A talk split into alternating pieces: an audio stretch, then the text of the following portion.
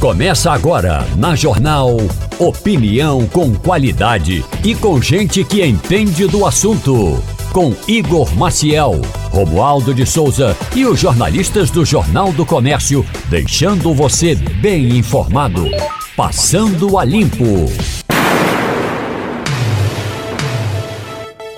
Olá, muito bom dia. Hoje é 4 de janeiro de 2024. Eu espero que você tenha uma excelente quinta-feira. Está começando Passando a Limpo e hoje tem na bancada o advogado Pedro Silveira, o jornalista, o decano do Sistema Jornal do Comércio, Ivanildo Sampaio, e o comunicador do povo, Ciro Bezerra. Bom dia, Ivanildo Sampaio. Bom dia, Romualdo. Bom dia, companheiros da bancada. Bom dia, ouvintes da Rádio Jornal.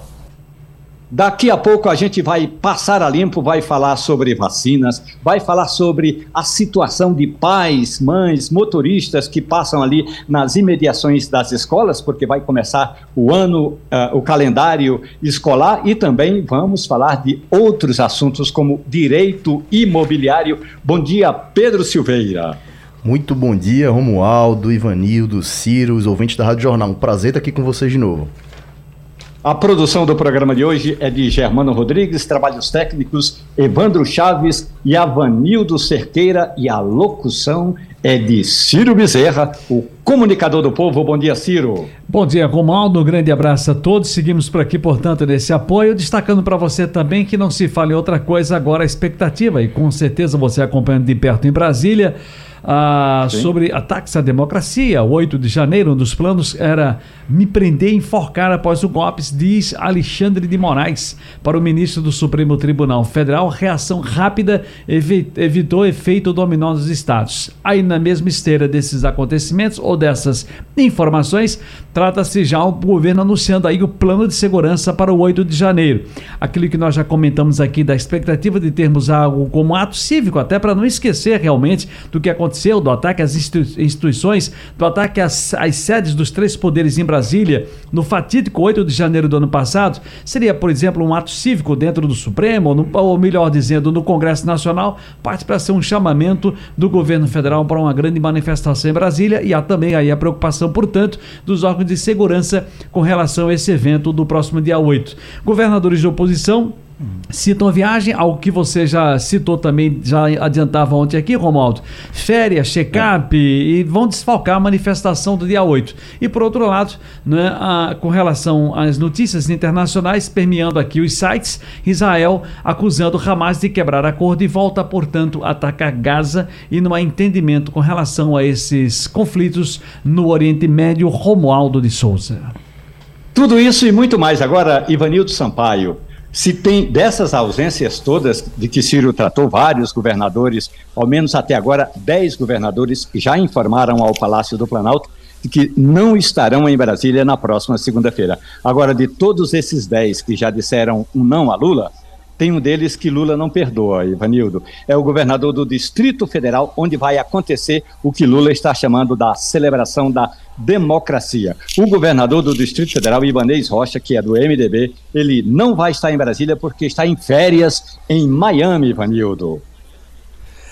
É preciso lembrar, Romualdo, que foi decretada intervenção em Brasília. Ele foi afastado do cargo.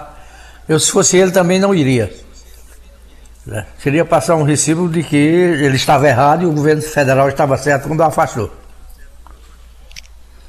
Essa decisão, não é, Pedro Silveira, foi tomada pelo ministro Alexandre de Moraes, que afastou o governador do Distrito Federal, Ibanez Rocha, e em todos os estudos, aqueles que apontam exatamente a participação do governo do Distrito Federal, o governador não estava envolvido em absolutamente nada. Houve sim uma falha profunda na segurança pública de Brasília, houve uma falha do secretário de Segurança Pública que estava fora, mas o comando, é, o, aliás, o comandante do governo do Distrito Federal não se envolveu em nenhuma traquinagem, Pedro Silveira.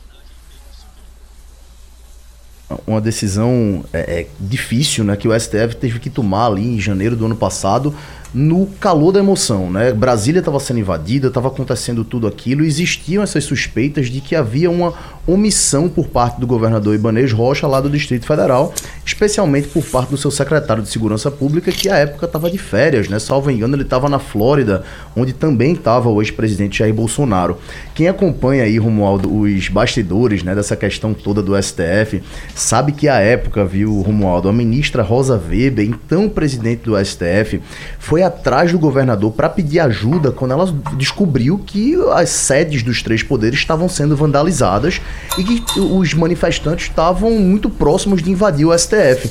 E diz que ela tentou contato com ele e não conseguia. Ela ligava, ela mandava mensagem, o governador não respondia. Ela se sentiu muito perdida ali no meio daquela situação, até que um, muito tempo depois ele respondeu dizendo que estava fazendo todo o possível para contornar aquilo ali. Com certeza esse tipo de situação, não é, Romualdo, deve ter inflamado um pouco a, o, o, ministro Alexandre de Moraes a dar essa medida de urgência que afastou o governador cautelarmente por um período de alguns dias, eu não lembro se foi 30 dias, algo nesse sentido, mas foi uma decisão inédita, uma decisão é, praticamente sem precedentes de se afastar um governador eleito pelo povo. É algo muito grave que só pode acontecer em casos muito excepcionais. E se no dia seguinte aquele ato, não é, Ciro Bezerra? o presidente Lula, a ministra Rosa Weber, reuniram os governadores de estado aqui em Brasília, a maioria estava aqui em Brasília, e fizeram até uma caminhada à noite do Planalto até a sede do Supremo Tribunal Federal. Para você, meu amigo, minha amiga, que não conhece Brasília, não tem problema. A, a, Praça dos Três Poderes fica assim: a parte norte fica a sede do Poder Executivo, o Palácio do Planalto. A parte sul, aí 500 metros de distância, fica o Supremo Tribunal Federal. E a parte oeste está o Congresso Nacional, a Câmara e o Senado. Então, esses eh, presidentes da República, do Congresso e, e, a presidente do Supremo Tribunal Federal, mais autoridades, ministros e governadores, fizeram uma caminhada até a sede do Supremo Tribunal Federal, que foi, dos três prédios, o mais vandalizado, Ciro Bezerra. Pois é, há uma certa, um certo entendimento nacional de que sim, a data deve ser lembrada, que sim, a data deve ser, do ponto de vista cívico, uh, relembrada com atos, e especialmente em Brasília, uma sede interessante, um ambiente mais interessante, o fórum mais interessante seria, portanto, o Congresso Nacional, juntando ali os três poderes, já que for, foi a, for a sede atacada naquele 8 de janeiro das instituições democráticas brasileiras. No entanto, a preocupação é realmente aquilo que nós falamos no início deste programa com relação à segurança e por isso que já há uma divulgação de um plano de segurança com relação ao dia 8 de janeiro. Na mesma esteira desses acontecimentos, meu caro Ivanildo Sampaio, meu caro é, é, Romaldo de Souza, e aqui conosco hoje, é primeira vez que estou dividindo bancada com ele aqui, com o nosso doutor Pedro Silveira, é com relação e acaba de postar aqui no Jornal Globo a Miriam Leitão, é, exatamente com relação a uma matéria que está sendo divulgada a partir de hoje, com relação ao 8 de janeiro, uma matéria da, das colegas Mariana Muniz e Tiago Bronzato, que traz impressionantes revelações do ministro Alexandre de Moraes acerca do que estava acontecendo. E ele diz lá: segundo o, o, o ministro Alexandre de Moraes, um dos planos era prendê-lo levaram para Goiânia e desaparecer com o corpo no meio do caminho. Ou seja, uh, são coisas que vão surgindo, informações que vão surgindo na esteira desses lamentáveis acontecimentos que ocorreram no dia 8 de janeiro do ano passado e que a gente vai aí, portanto, inteirar 12 meses, meu caro Romualdo de Souza. E é importante, não é, Ivanildo Sampaio, destacar que na cidade de Goiânia, a capital de Goiás, tem lá um destacamento do Exército. E aqui não se trata de envolver o Exército nessa operação, não é isso. É que ali na cidade de Goiânia tem um destacamento, a chamada Tropa do BOP do Exército, e que seria comandada pelo tenente-coronel Cid, que era o ajudante de ordens de Jair Bolsonaro. Bolsonaro o nomeou comandante, mas aí, quando o presidente Lula assumiu o Palácio do Planalto, é, de, é, destituiu o CIDES dessa, do comando dessa tropa de choque, Ivanildo. Pois é, isso é bom ficar claro que não se pode envolver as Forças Armadas como instituição nesse processo. Se havia alguns militares envolvidos, era mais ou menos uma coisa quase pessoal. Não é o antigo comandante do Exército, ao que parece, era um seguidor de Bolsonaro. E ele foi afastado. Não é? a gente sempre viu que quando o exército começa a fazer política, a coisa acaba mal. É, foi o presidente Castelo Branco, né, quem praticamente tramou a derrubada, tramou, ele coordenou as Forças Armadas para a derrubada de João Goulart. E nós tivemos 21 anos de, de ditadura. E no mesmo tema, no mesmo momento em que a gente discute essa questão da segurança pública no Distrito Federal, eu queria ouvir a, opinião do advogado Pedro Silveira. Pedro, eu escrevi hoje no Jornal do Comércio e falei também aqui na Rádio Jornal uma necessidade da revisão do Código de Processo Penal, sobretudo a lei que trata da execução penal vamos falar exatamente sobre os saidões. Não é que a gente é contra o saidão, não é que somos contra a ressocialização dos presos, mas estudos de um professor da Universidade, da, da Pontifícia Universidade Católica de São Paulo apontam que um em cada três presos que saem do saidão ou saem nessas festas de Natal, Ano Novo, criança, Dia das Mães, Dia dos Pais, um em cada três não volta. Pedro. É, Romualdo, eu li teu artigo que você escreveu hoje, estava escutando teu comentário também antes do Passando a Limpo, e eu concordo bastante contigo. Né? Essa saidinha de Natal, ou saidão, né, que seria uma, uma concessão legal mesmo, que é feita para os presidiários, que estão em regime semiaberto é feita para que eles possam sair de lá no dia 24 de dezembro e ficar fora até o dia 30 como uma forma de passar o Natal com a família, enfim, um, uma forma de ressocialização.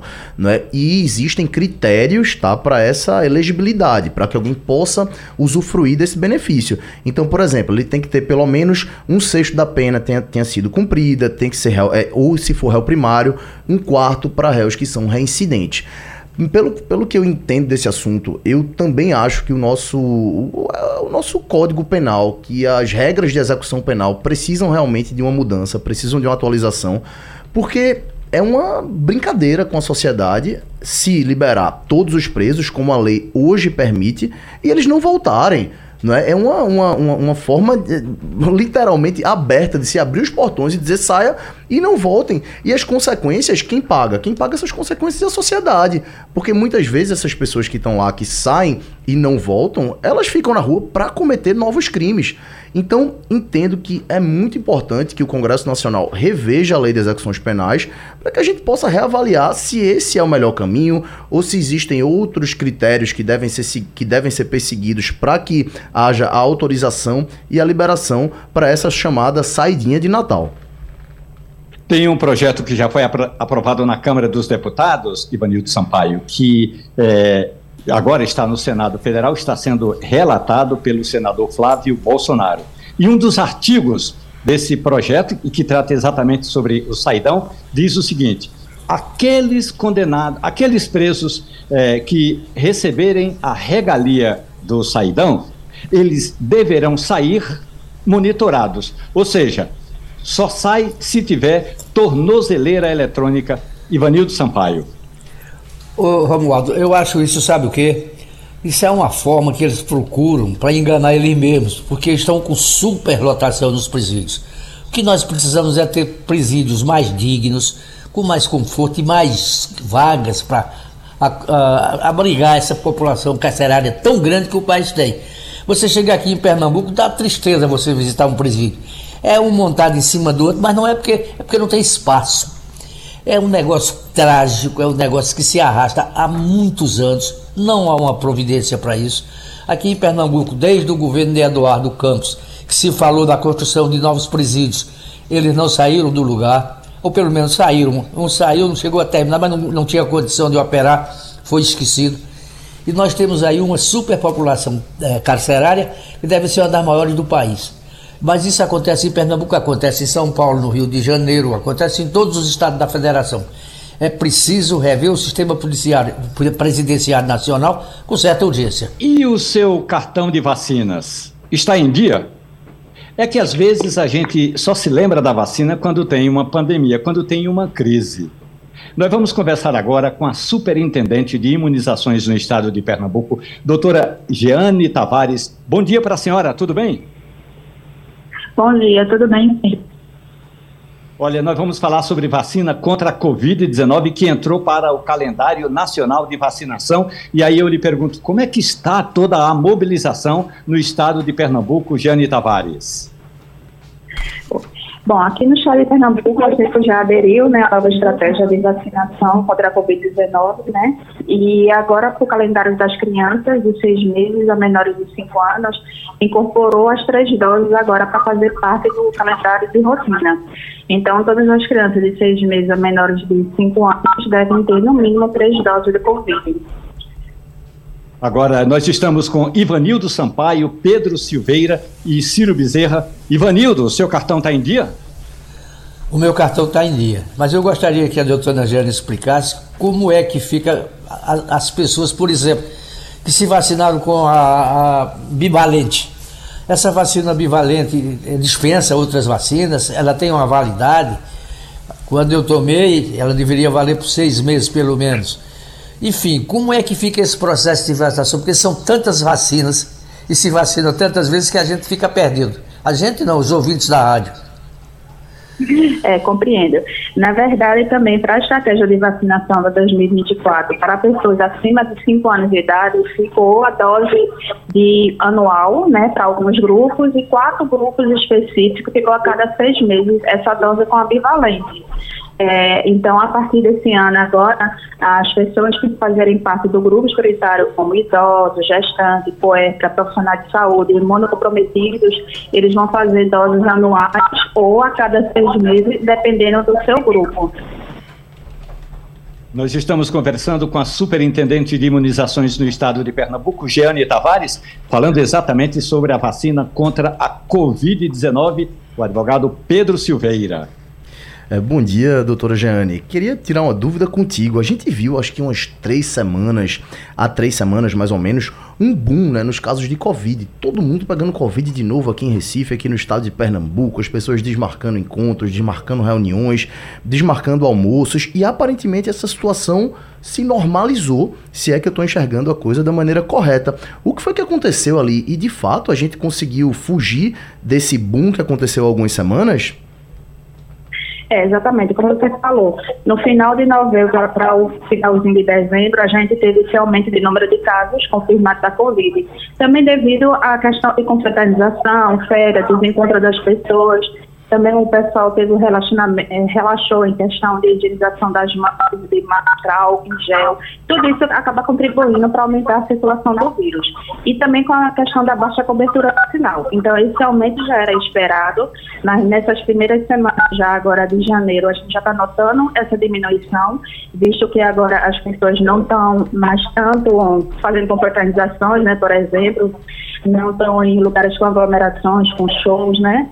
Então a gente já nota essa crescente queda, que nas próximas semanas vai continuar caindo e voltar, digamos assim, à normalidade. Daqui a pouco vai chegar, não é, doutora Jane Tavares, o carnaval. E aí tem muita gente que está imunizada, outras nem tanto. Eu vou passar agora para Ciro Bezerra, um desses saxofonistas que passam o carnaval todo pulando.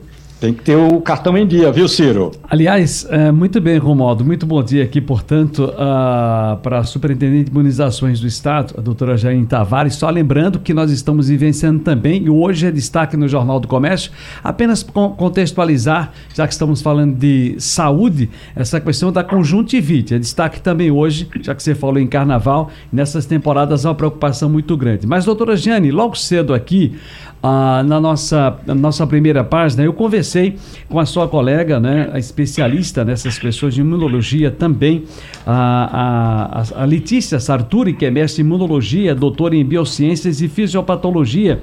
Ela está no Mato Grosso do Sul. O assunto lá está sendo tratado em Dourados, Mato Grosso do Sul. É a primeira cidade a iniciar a vacinação contra a dengue. Estou citando o dengue para contextualizar o assunto, porque aproximadamente 90 mil doses foram enviadas ontem para a cidade dentro desse escopo aí da campanha de imunização que foi anunciado pelo Ministério da Saúde em dezembro. É a primeira vacina liberada no Brasil para pessoas que nunca se contaminaram com o vírus da dengue. Dito isto, eu digo à senhora que também há uma mobilização ainda em Brasília de alguns deputados de oposição ao governo federal sobre aquela inclusão do Ministério da Saúde da obrigatoriedade da aplicação da vacina, aí sim, da Covid-19 em crianças de seis meses a cinco anos de idade a partir deste ano, que ainda divide opiniões.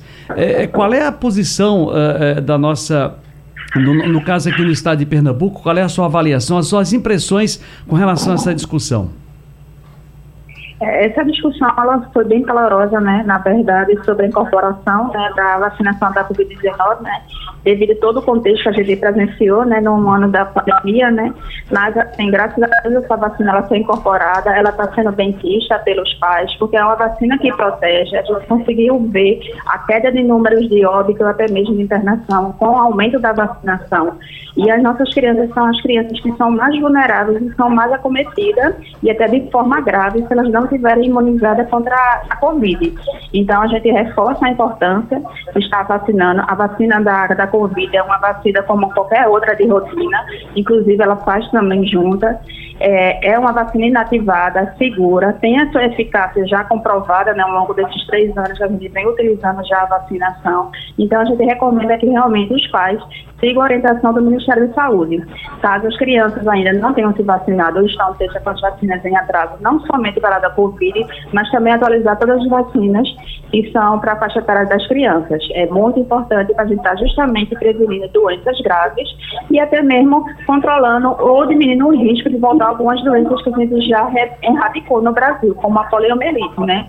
Então a gente precisa manter essa vacinação em alta, foi citado sobre a questão do carnaval. O carnaval a gente também continuar com essa fiscalização sobre a, a, vacinação, não só da Covid, mas também da influenza, que agora no período de carnaval, como vai haver essa aglomeração, como está vendo também a questão da conjuntivite, todos são vírus que podem ser, digamos, de certa forma, evitados com a higienização, uso de, de máscara, uso de álcool. Então, são os cuidados que você precisa ter para poder a gente não ter o um aumento de casos da Covid ou de influenza ou de outras doenças agora durante o carnaval. A superintendente de imunizações do estado de Pernambuco, Jeane Tavares, está conversando conosco exatamente sobre essas campanhas todas. E aí eu lhe pergunto, Jeane Tavares, o seguinte: a gente fala muito de é preciso mobilizar. Vai haver ou está havendo uma campanha de conscientização, sobretudo para as pessoas que vão. E aí a gente não pode esquecer, é importante passar o carnaval aí juntinho, mas sobretudo as, os foliões que vão estar juntinhos no carnaval deste ano, Jeane Tavares. É, a gente reforça justamente nas redes sociais, essas entrevistas em rádio, televisão, para poder fazer a conscientização mostrar a importância da vacinação. Como você mesmo falou, a gente muitas vezes lembra da, da vacinação no momento de doença, quando a gente vê o número alto de óbitos, por exemplo. A gente precisa lembrar e quando a gente não vê tantos números de casos, é porque a nossa vacinação está em dia, a nossa cobertura está boa. Então a gente precisa estar sempre lembrando de atualizar a caderneta, e não só nos momentos ruins, quando a gente vê essas notícias. Então a gente pede para a população estar sempre indo nas unidades de saúde mais próximas da sua casa, levando seu cartão de vacina para atualizar todas as vacinas, não somente a da Covid ou da influenza, mas também as vacinas de rotina que a gente tem disponível. Agora, um detalhe interessante, não é, Ivanildo? Eh, nós estamos conversando com a superintendente de imunizações do estado de Pernambuco, Giane Tavares, e ela disse: olha, o álcool em gel ainda ajuda a prevenir e a máscara também. Não sei se no seu ambiente, por onde você anda, Ivanildo, mas por onde eu ando, pouca gente usa máscara, Ivanildo. Eu também, olha. por onde eu ando, praticamente não vejo ninguém com máscara. Eu continuo com, a, com o costume né, de usar álcool é, nas mãos. Eu tenho sempre um vidrinho de álcool no meu carro. Quando eu desço que vou em algum lugar, pego em dinheiro, por exemplo. Hoje ninguém pega mais em dinheiro, pega nos cartões de débito. Mas algumas vezes que eu preciso usar uma célula ou outra, eu, eu é, costumo passar álcool nas mãos. Eu quero dizer a você que recentemente a minha mulher teve Covid teve num, um, processo que não foi violento, foi muito suave, porque ela já tinha tomado a bivalente, tinha tomado as quatro doses anteriores, mas contraiu. Por quê? Porque você foi para muitos aglomerados eh, durante o Natal, antes do Natal. Não é? os, super, os supermercados cheios, os shoppings com muita gente, as lojas com muitas pessoas, e ninguém estava com uma máscarazinha que protege, né?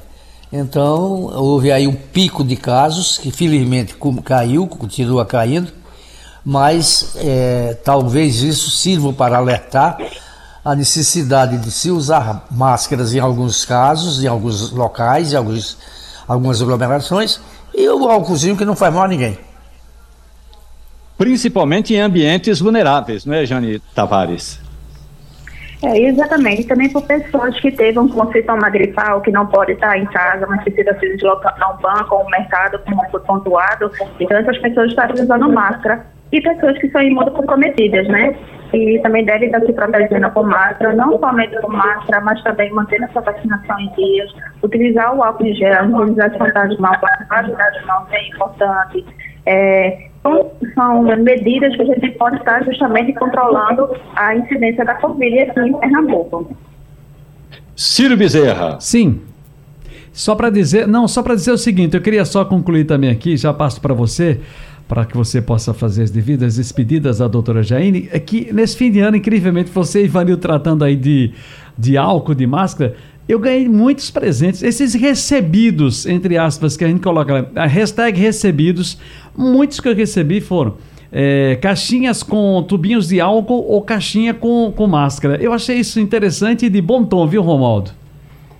Olha, eu acho interessante que a gente tenha, continue tendo essa essa precaução, doutora Jane Tavares, quando a gente está dentro, por exemplo, de um avião, aí sempre vem aquela informação da Anvisa que é preciso cuidado, é preciso o, ainda o distanciamento, mas no dia a dia, Jeane Tavares, a gente vê que a situação não é tão assim preocupante, ou pelo menos as pessoas não estão inquietas, e nós agradecemos a gentileza da Superintendente de Imunização do Estado de Pernambuco, Jeane Tavares, falando sobre Covid-19 e essa campanha toda de imunização. Muito grato, muito bom dia, Jeane Tavares. Eu que agradeço mais uma vez por esse espaço, e como você falou, a gente não pode reabaixar as medidas protetivas, né?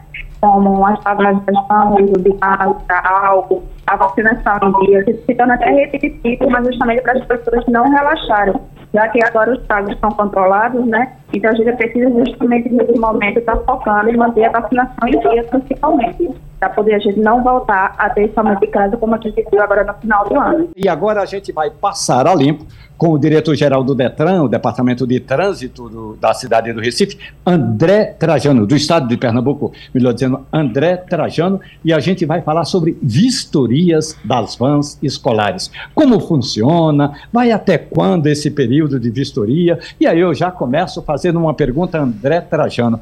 Basta apenas pegar uma Kombi ou uma van e botar uma faixa escolar? Bom dia, André Trajano, tudo bem? Bom dia, querido Romualdo, todos os ouvintes aí da produção. Desejar primeiro um feliz ano novo, 24 de esperança e paz. É, Romualdo, uma pergunta muito pertinente sua. Não, não basta você pegar um transporte, colocar um adesivo e ir para a rua. Não disso é transporte clandestino. Você que quer trabalhar nesse ramo, na área de transporte escolar, você primeiro tem que adaptar o seu veículo trans, transformar ele num veículo é, cumprindo todas as exigências e normas do CONTRAN. Né? E é, essa adaptação ela vai desde o tacógrafo, isso desde que seja registrado e, é, pelo Inmetro, a sinalização externa, aquelas faixas amarelas com nomes escolares, transportes escolares em letras pretas, garrafais, iluminação em cima e nas laterais do veículo. Então, esse é o primeiro passo.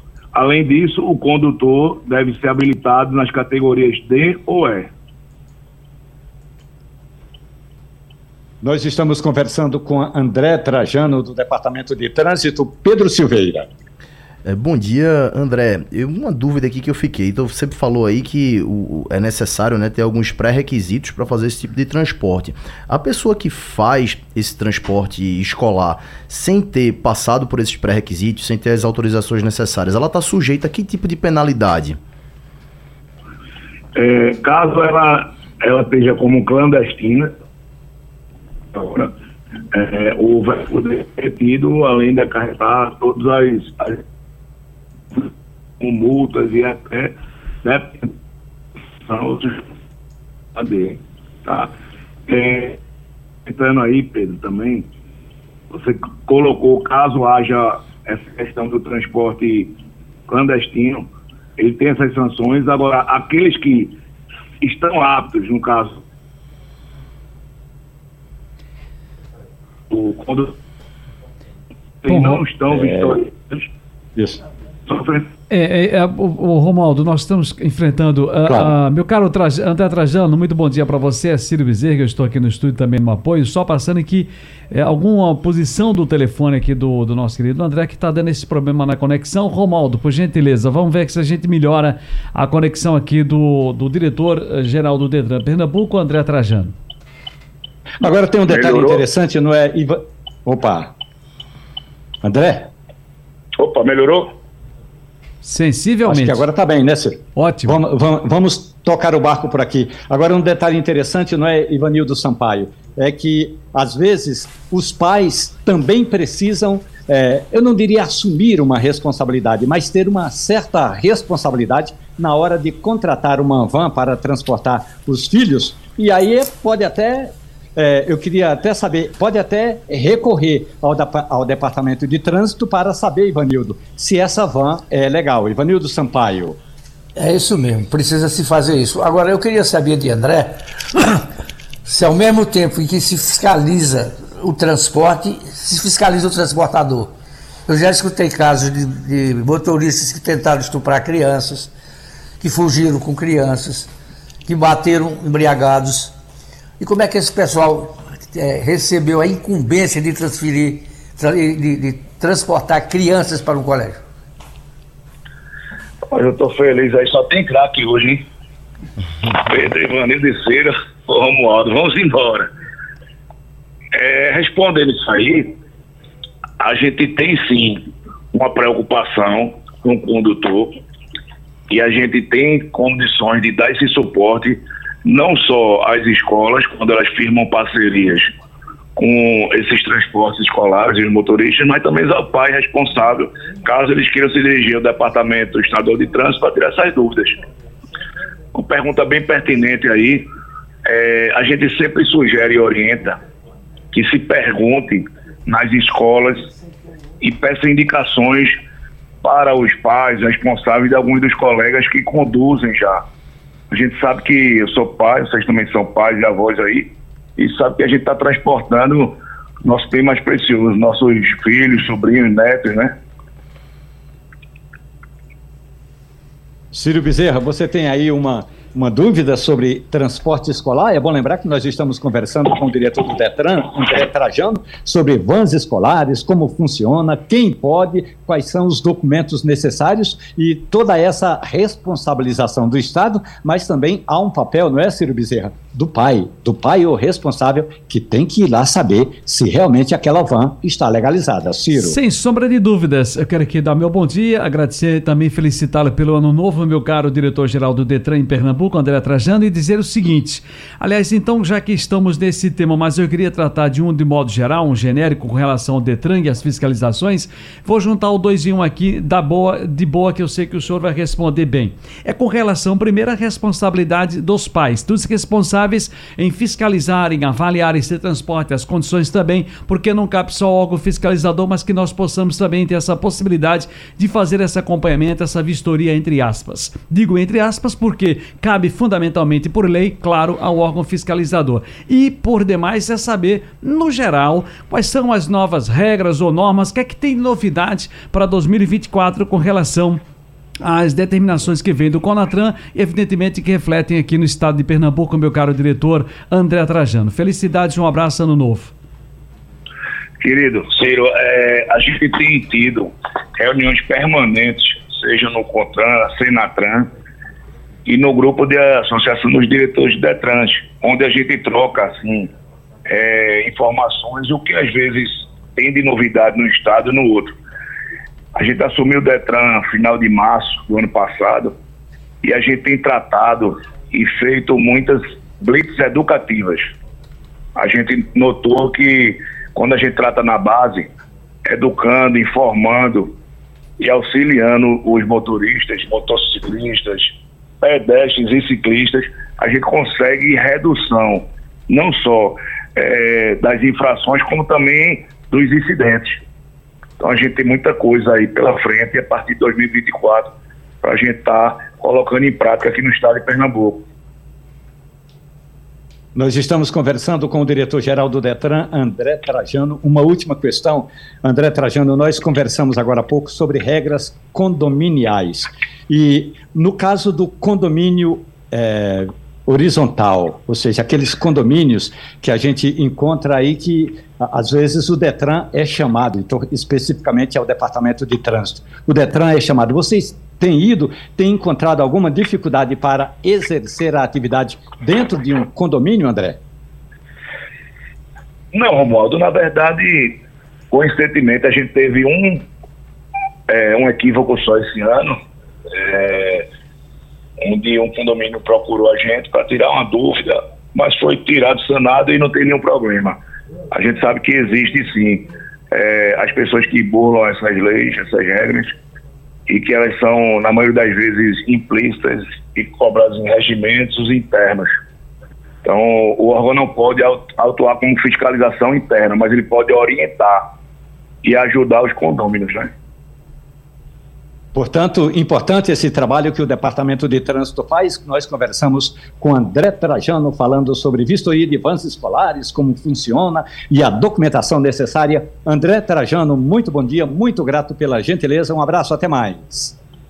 Querido, só lembrar que o prazo para renovação da vistoria, que vai ser válido até final de junho, ela é até o dia 31 de janeiro. Felipe Moura Brasil, muito bom dia. Nós já começamos a passar a limpo exatamente essa história dos saidões.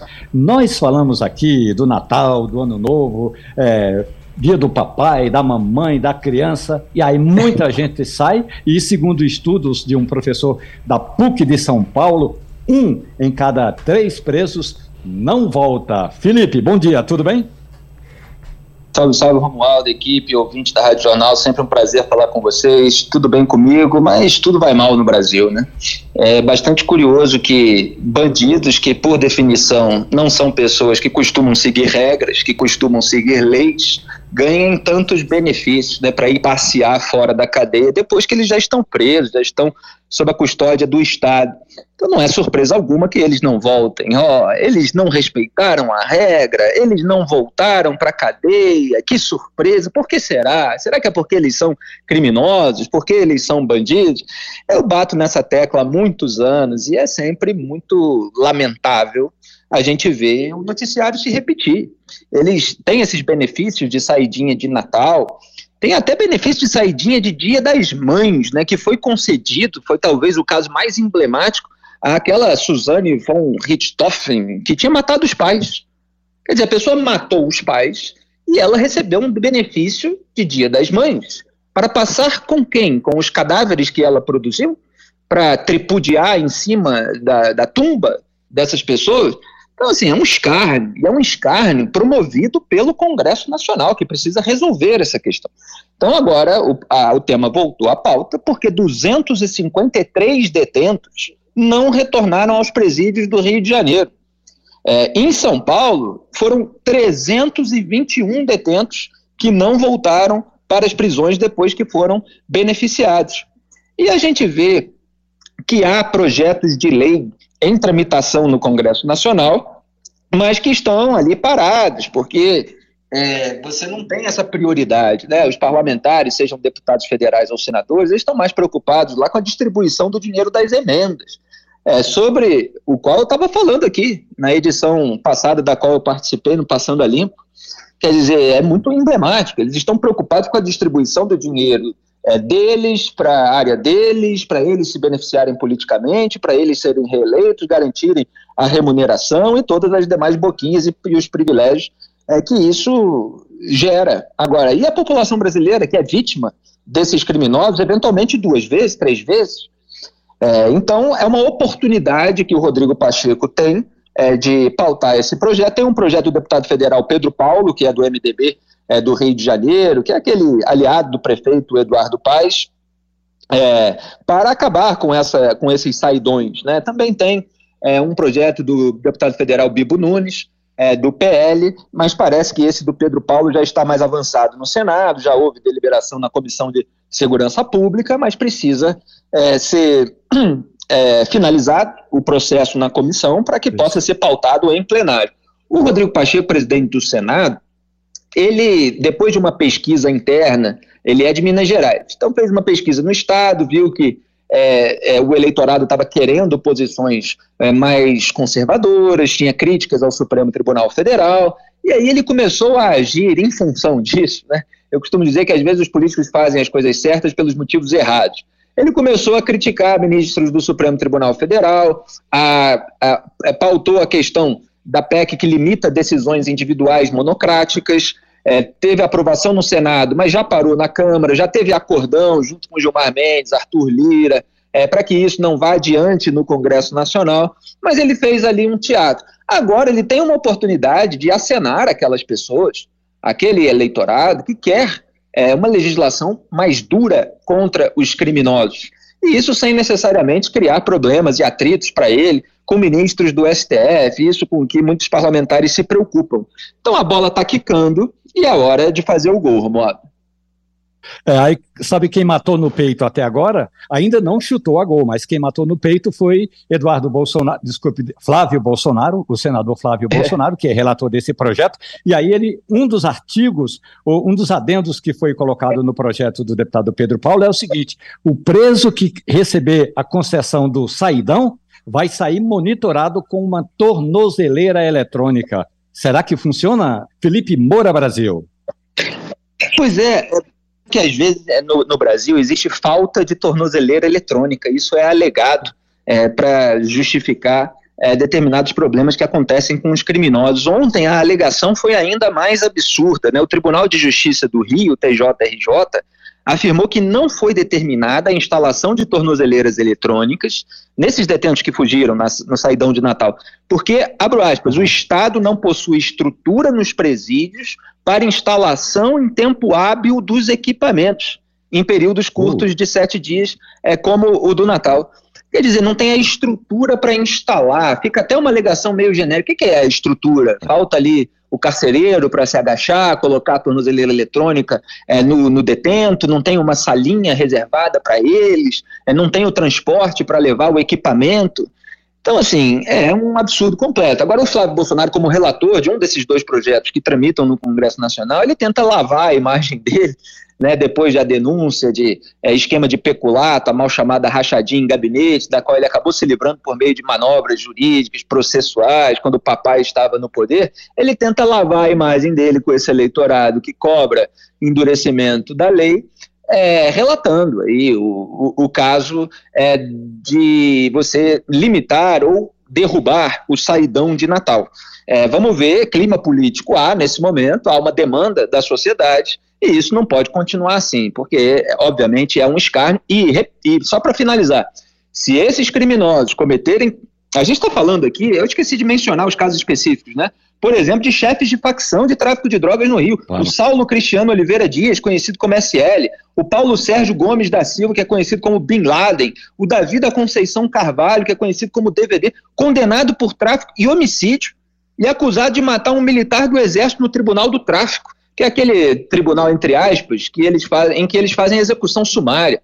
Às vezes queimam as pessoas em micro-ondas, né, colocam elas dentro de pneus, jogam gasolina, acendem o fogo. Quer dizer, é gente muito perigosa. Se esse pessoal volta a cometer crimes, volta a matar alguém, volta a roubar, a aterrorizar as famílias, existe uma responsabilidade moral dos parlamentares que não é, endureceram essa legislação, Romualdo. Felipe Moura Brasil, toda semana aqui no Passando Olimpo. Um abraço, boa quinta-feira. Até semana que vem, Felipe. Grande abraço para todos vocês, bom trabalho. Tchau. Uma novidade, Ciro Bezerra, e também eu queria ouvir a opinião dos amigos Ivanildo Sampaio e Pedro Silveira. Ciro, um Oi. amigo meu está na cidade de Viena, na Áustria.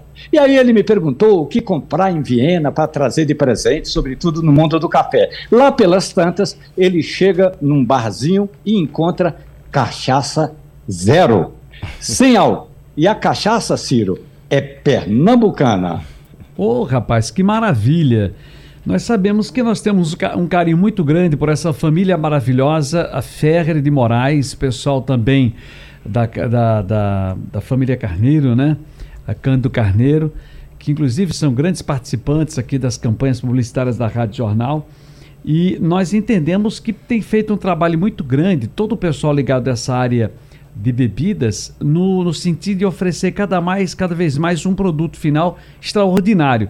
Você veja que até ontem, quando digo ontem, ao passado, a, a, a, o pessoal olhava assim meio que de, só, de, de contragosto a quem tomava caninha, né? a cachaçinha, a lapadinha de aguardente. Mas hoje tem um outro, um outro conceito. Eu digo a você, a, Ivanildo, meu caro Pedro e, e Romualdo, vocês aqui nos ouvem nesse momento, que eu gosto muito de no final de semana, ali no almoço, tomar uma, uma, um aperitivo, tomar uma caninha, sem problema nenhum. Aliás, até hoje, até parece que cachaça parece uísque pelo que eu vejo as pessoas glamorizarem o negócio. Claro, lembrando sempre os cuidados que devemos ter.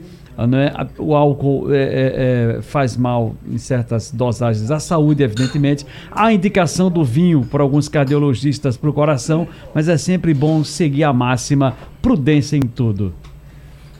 Agora tem um detalhe, Pedro Silveira e Ivanildo Sampaio. Vou começar por Ivanildo, que Ivanildo eh, já tratou desse assunto esta semana aqui. Ivanildo, eu estava ontem com o ministro da Previdência Social e Carlos Lupe disse o seguinte: é mentiroso quem diz que a gente tem como acabar com as filas no INSS. Segundo o ministro Ivanildo, em torno de um milhão de beneficiários dão entrada todo mês na Previdência pedindo aposentadoria. E aí ele disse: não tem como acabar com as filas. Ivanildo. Realmente é muito difícil. Você veja que a digitalização de todos os sistemas é, facilitou muito a vida do contribuinte. Mas no caso do, do, da Previdência, é, o, o número é muito grande e o quadro de funcionários é insuficiente para dar vencimento a tantas demandas. Não é? Eu poucas vezes precisei recorrer pessoalmente à, à, Previdência e quando recorri, tive a sorte de ser bem atendido, pessoal muito educado, muito preparado.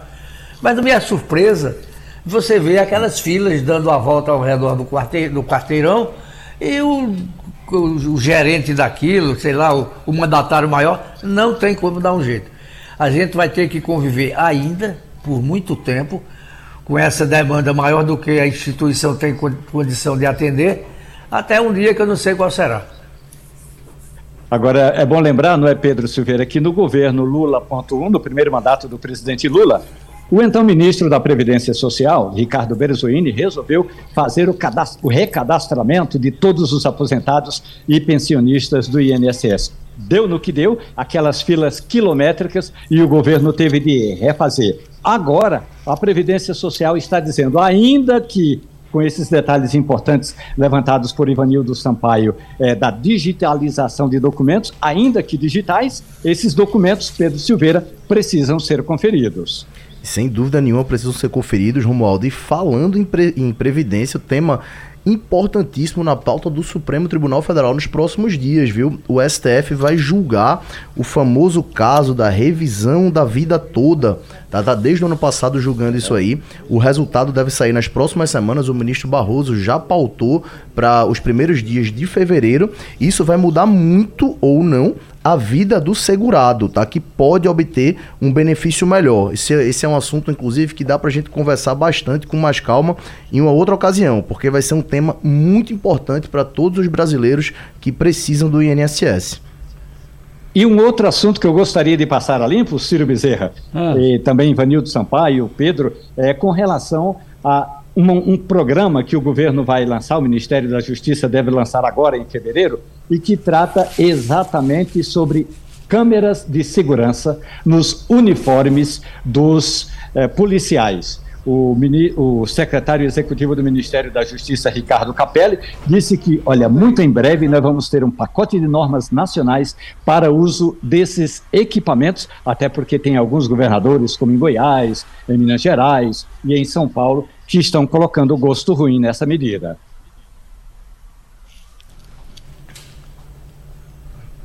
Muito bem, já temos aí, portanto, a, a Ivanito, que está no, no telefone conosco, para o Romaldo. Já temos Romaldo. Alô? Pronto, temos Sou o som é, do Ivanildo. É, é Ivanildo ou Ivanildo? I, Ivanildo, já podemos ouvi-lo, porque o som, o som tem fugido, pode falar. Veja bem, essa questão ela é polêmica, mas eu acho que deve, Eu acho que quando você não toma essa decisão, você está protegendo o mal policial. Né? Então há uma certa união corporativa contra, contra o uso dessas câmeras, mas eu acho que tem que ser instalada. É um benefício até para a corporação, para os bons profissionais e para a sociedade. Bom, agora a gente vai conversar com o cardiologista Fernando Figueira. Ele vai tratar desses momentos, ou seja, desse processo todo em que a gente fala de cirurgia do coração, doutor Fernando Figueira. Muito bom dia para o senhor, tudo bem? Bom dia, bom dia, bom dia a todos da, da Rádio Jornal, todos os ouvintes. Prazer estar aí com vocês mais uma vez. A gente estava Fe... falando exatamente agora há pouco, viu, doutor Fernando, com relação à morte do cantor sertanejo, o João Carreiro. Ele teve complicações durante a cirurgia do coração. Eu fiquei sabendo pela, pela imprensa hoje pela manhã. Eu realmente não estou nem apropriado do caso, não seria eticamente correto, né? A gente discutir acerca desse caso, considerando que eles têm pormenores. Nós estamos tendo um problema. Doutor Fernando, é Ciro Bezerra, que eu queria saber do senhor. O senhor está no, no, Viva Voz, no seu telefone?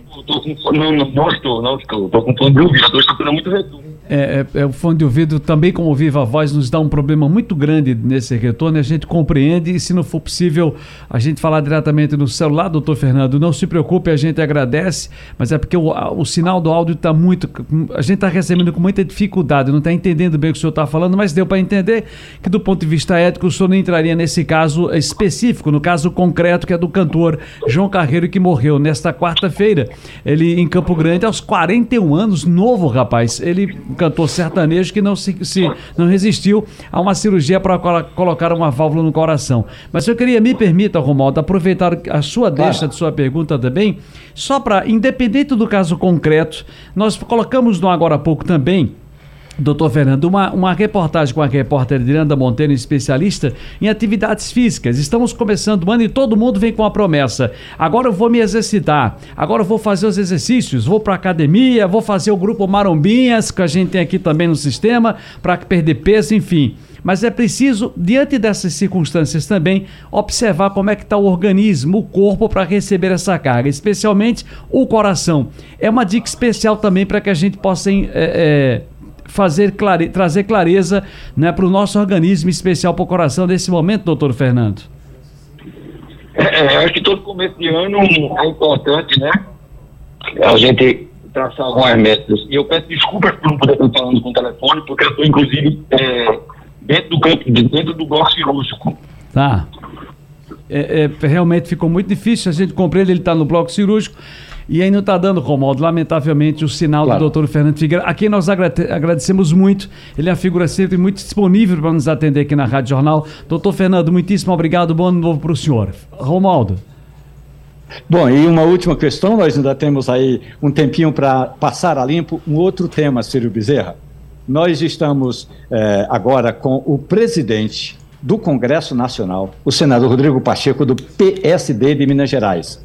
Sabe o que ele está fazendo, Pedro Silveira? Está analisando se essa medida provisória editada pelo governo Lula, tratando da reoneração ou desoneração, de acordo do lado em que você esteja, da folha de pagamento. É bom lembrar? O Congresso apresentou uma medida é, prorrogando o prazo de desoneração. O presidente Lula vetou o Congresso derrubou o veto de Lula, mas aí o presidente da República editou uma medida provisória. Esses embates todos, essa judicialização que não termina mais, Pedro Silveira.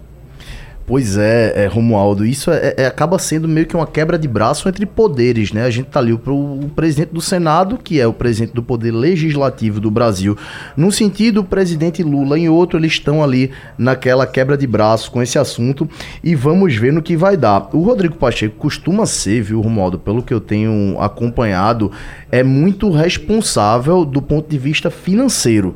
Tá? Ele tem essa preocupação, ele tem uma preocupação de que não haja um, um, um desequilíbrio fiscal no país e ele vem assumindo para si mesmo essa batalha. Até porque é uma pessoa, né, Romualdo, que a gente sabe que planeja voos mais altos na política. Então vamos ver para onde é que isso aí vai dar. Ivanildo, você aposta que pode dar uma judicialização que pode chegar ao Supremo Tribunal Federal, Ivanildo? Eu acho o seguinte, essa medida do presidente Lula, essa, essa última medida, não é? É, é um respeito ao Congresso. Ora, o Congresso aprova uma coisa, Lula veta, o Congresso derruba o veto. Ele insiste no mesmo tema? Eu acho que o Congresso tem todo o direito de é, não receber sequer a proposta dessa medida provisória. Bom, e aí compete exatamente ao presidente do Senado, porque a medida provisória chegou ao Senado Federal, compete ao presidente do Senado, Rodrigo Pacheco, tomar essa decisão. Ele disse o seguinte, minha gente, que vai analisar, já ouviu a opinião de especialistas do Senado, mas a reportagem da Rádio Jornal já antecipa. Juristas ouvidos pelo presidente do Senado dizem que já há precedentes de que, como é agora um outro ano, ou seja, um outro ano fiscal, o Poder Executivo poderia editar essa medida provisória. Ciro Bezerra.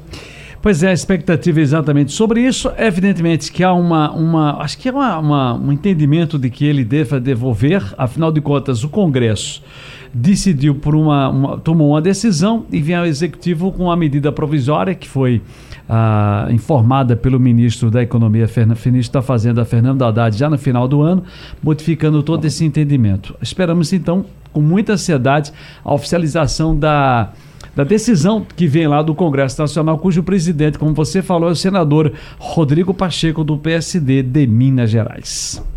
E ontem eu falei com o líder do governo no Congresso Nacional e o senador Randolfo Rodrigues, que agora vai para o PT, ele me disse o seguinte: pode ter absoluta certeza, nós, portanto o governo, estamos juridicamente muito bem fundamentados e vamos ver qual é a fundamentação que o governo vai apresentar se houver essa judicialização. Ciro, Oi. o que temos pela frente? Bom, deixa eu aproveitar aqui, rapaz, uh, ah, para desejar um feliz ano novo ao nosso querido Ivanito Sampaio, nosso decano da bancada do Passando a Limpo.